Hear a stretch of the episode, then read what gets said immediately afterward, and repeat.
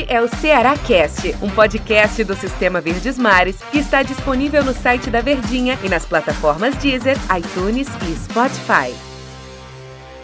Fala pessoal, um abraço para você, torcedor do Ceará. Estamos chegando com mais uma edição do Ceará Cast e hoje eu tenho uma companhia agradabilíssima de Del Luiz. Como é que tá, Del? Tudo bem? Estamos aqui. Melhor impossível, né, Del? É verdade, bicampeão da Copa do Nordeste e com duas vitórias, né, Antero? Para quem precisava só de um empate, venceu as duas, né? Quer dizer, precisava de um empate na segunda partida. Podia até venceu. perder, né? Podia até perder. Perder pelo Bono a zero, mas venceu. No agregado, só pra gente ter uma ideia, o Ceará sapecou 4 a 1 na equipe do Bahia.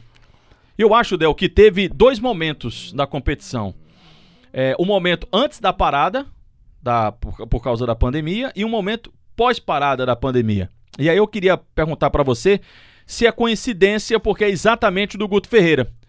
É, se é coincidência ou se o Guto Ferreira deu apenas continuidade a um trabalho que foi iniciado com o Agel, passou pelo Enderson Moreira e ele só colocou a cerejinha no bolo. Eu acho que teve participação dele direta. Eu acho que ele foi muito importante.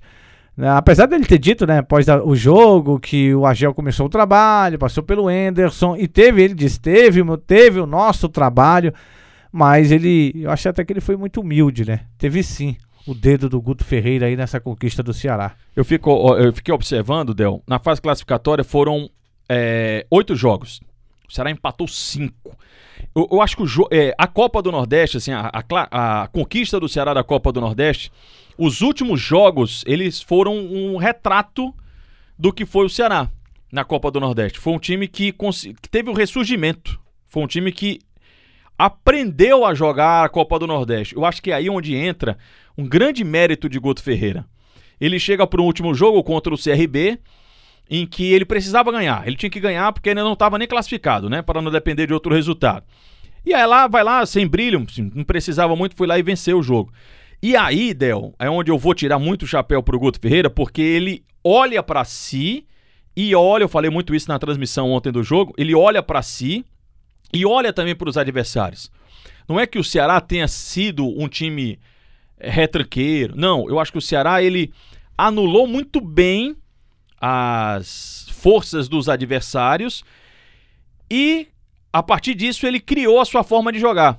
No meu entendimento, o jeito, a forma como o Ceará está jogando não é, acredito eu, que vai ser assim no Campeonato Brasileiro, até pelo estilo do Guto Ferreira.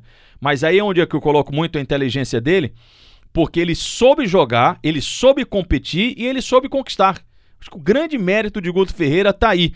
É, o Ceará foi um time extremamente inteligente e o maior exemplo disso é que os jogadores em que não se apostava muito no início desse retorno do futebol, foi eles os jogadores que fizeram a diferença no time do Ceará. A grande diferença do Guto, dentro desse, desse teu raciocínio, Antero, é que ele fez o Ceará ser o que podia ser, Perfeito. né? Porque ele não poderia eh, se abrir ou jogar pra frente, ou usar sempre os medalhões e tal. Como é o estilo dele? O estilo dele é de Exatamente, jogar mais jogava frente.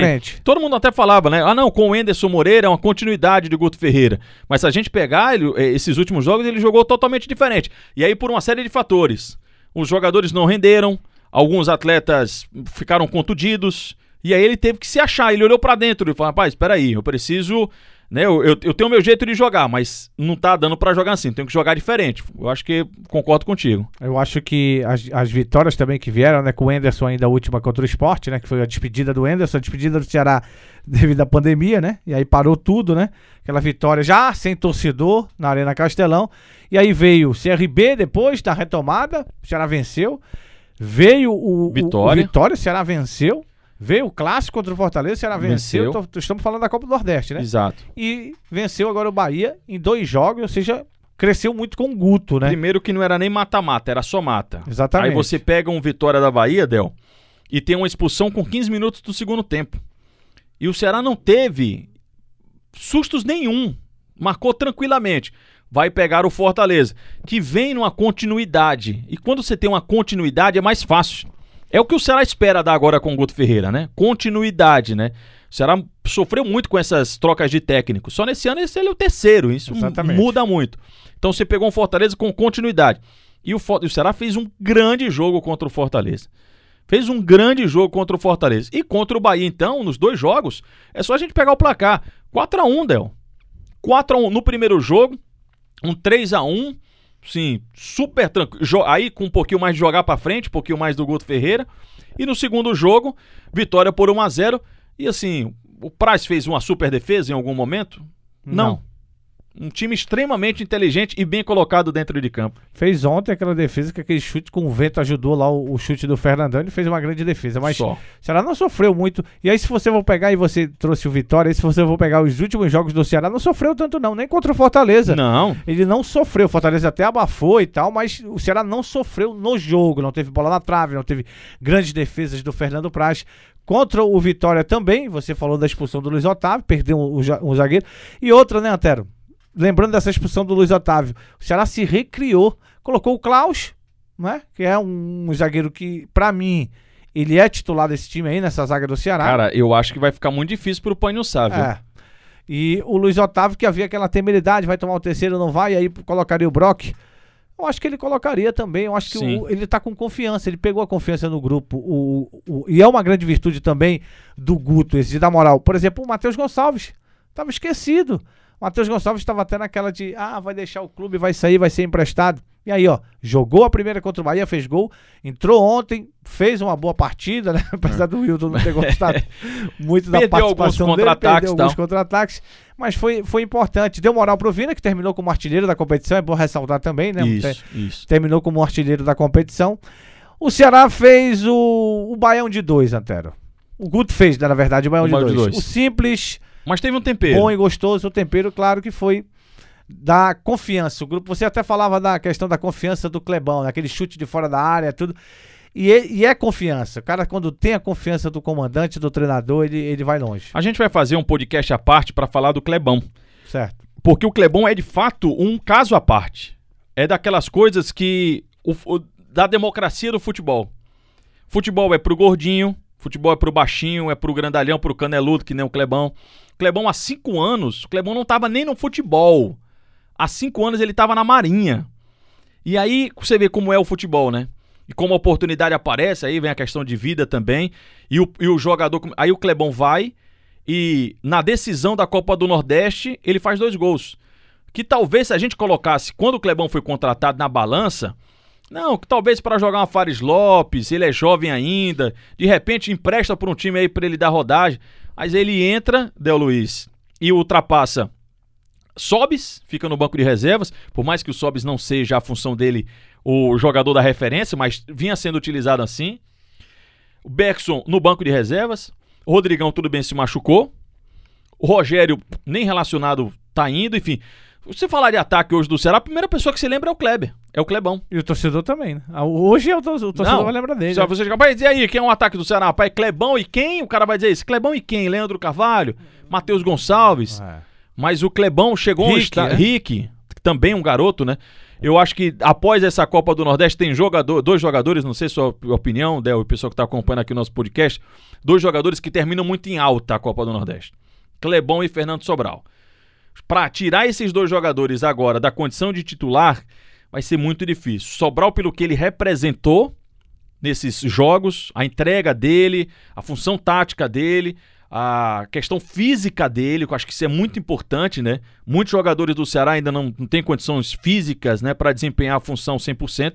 Fernando Sobral está desempenhando essa função e o poder decisivo, definidor do Clebão. Vai ser difícil tirar esse garoto daí. E agora, e tem uma, um, um fato interessante, Antero, até de estatística mesmo, né? Na final de 2015, Ricardinho marcou em Salvador e Charles e Gilvão marcaram na capital. O Ceará foi campeão da Copa do Nordeste. Isso. No bicampeonato, teve gol de atacante. E foi nos dois jogos, né? O Clebão marcou, né? No primeiro jogo e o Clebão marcou. Gol de centroavante, o né? gol do título foi do Clebão. Quem Gol- foi, de quem foi o gol do título? Do Clebão. Clebão. Né? De atacante, de matador, de cara de presença de área ali, tocando pro fundo da rede. Queria que quando você fizesse esse O esse podcast. podcast do Clebão, lembrasse daquela questão que eu coloquei aqui, se ele vai ser o substituto do Arthur na cabeça do torcedor, porque o torcedor tem muito vivo ainda o Arthur, e o Arthur ficou mais vivo ainda depois que fez aqueles gols lá no Basel, e aí Isso. deu aquele dinheiro pro Ceará, né? Só vai su- sumir, Del, quando tiver uma pessoa que fizer a mesma quantidade, for a referência como foi, que o Ceará ainda não teve desde a saída do Arthur. E a Série A tá aí, né? As- Começa já no sábado, é. né? Já começa já no sábado. Mas Clebão é um, é um concorrente e tanto para ser esse cara que faça com que o torcedor do Ceará não esqueça, né? Mas não sinta mais a ausência e não tenha saudades do, do Arthur. Sabe o que é legal nele? A, a humildade dele, né? Tu viu no final do jogo ele. Um abraço pra minha mãe, pro meu pai, igual, igual o show da Xuxa, né? É, O show da Xuxa. Um beijo pra você, galera beijava- que tá todo mundo assistindo. E pra minha noiva, né? Não lembrou da noiva É ali. verdade. A, a mãe, pai. Legal, a humildade do jogador. Tá, tá, Novo tá começando momento. agora. Marcou o gol, sempre levantando as mãos pro céu, agradecendo a Deus. Legal a atitude do Clebão. Del, é, a gente falou, eu falei, né, do- dos empates do Ceará, do ressurgimento, mas isso em momento nenhum, só pra gente finalizar o nosso papo, é demérito. Pelo contrário, acho que tem muito mérito no time do Ceará. O Ceará desbancou favoritos, enfrentou adversários difíceis, teve complicações na- no campeonato, mas vem o. Acho que aí é até um pouquinho mais saboroso, que aí você consegue se superar, você consegue ressurgir na competição e com muito mérito. Quem vence o Bahia em Salvador por duas vezes, no agregado faz 4 a 1 faz a goleada, tem muito mérito de ser campeão. E aí entra pra história. Bicampeão da Copa do Nordeste, bicampeão invicto, né, De Luiz? In- Invicto e outra coisa dessa superação, disso tudo que você tá falando aí, do Guto, né? Porque ele perdeu um clássico. Se ele perdesse outro clássico, a situação dele já ia ficar complicada pra pra estrear no Brasileirão. Porque É. ali o Ceará estava eliminado da Copa do Nordeste. A pressão era muito E a grande. situação dele ia ficar complicada, É. né? E ele conseguiu fazer com que o time rendesse aí da forma dele. Claro que não é da forma que ele gosta que o time joga, e a gente já falou isso. Mas foi importante, sim, o Guto. Eu destaco o Guto e agora eu queria que você desse uma menção honrosa pra quem? Pro Sobral ou pro Cle- Clebão aí? Pode ser pros dois? Vale, Os dois. vale a pena, né? Eu fico com os dois. Eu fico, esse, eu fico com esse tripé: Guto Ferreira, Fernando Sobral e Clebão. Tanto é que na foto do, do Ceará, né? Nas suas redes sociais, Ah, é? o Guto em cima, aí o mais estampado é o Clebão, Clebão. E, o, Com muita justiça. e o nosso Bruno Pacheco, foi bem, inclusive votado pelo nosso YouTube Bezerra na, na Foi jornada bem, de ontem, foi né? bem. Quando a gente for fazer uma postagem do mesmo jeito da Verdinha, o destaque vai ser você, viu, Da Luiz? Ah, eu agradeço, Foi, mas eu, eu sei que é você que é o destaque, viu, Antônio? Del, obrigado, viu? Um abraço, estamos aí. Amanhã, como você já sabe, todo dia tem o nosso podcast e tem o Cearacast para você acompanhar no site da Verdinha, no iTunes, no Deezer e também no, no Spotify. Parabéns demais ao Ceará pela conquista. Bicampeonato da Copa do Nordeste de forma invicta. E amanhã tem mais. Valeu!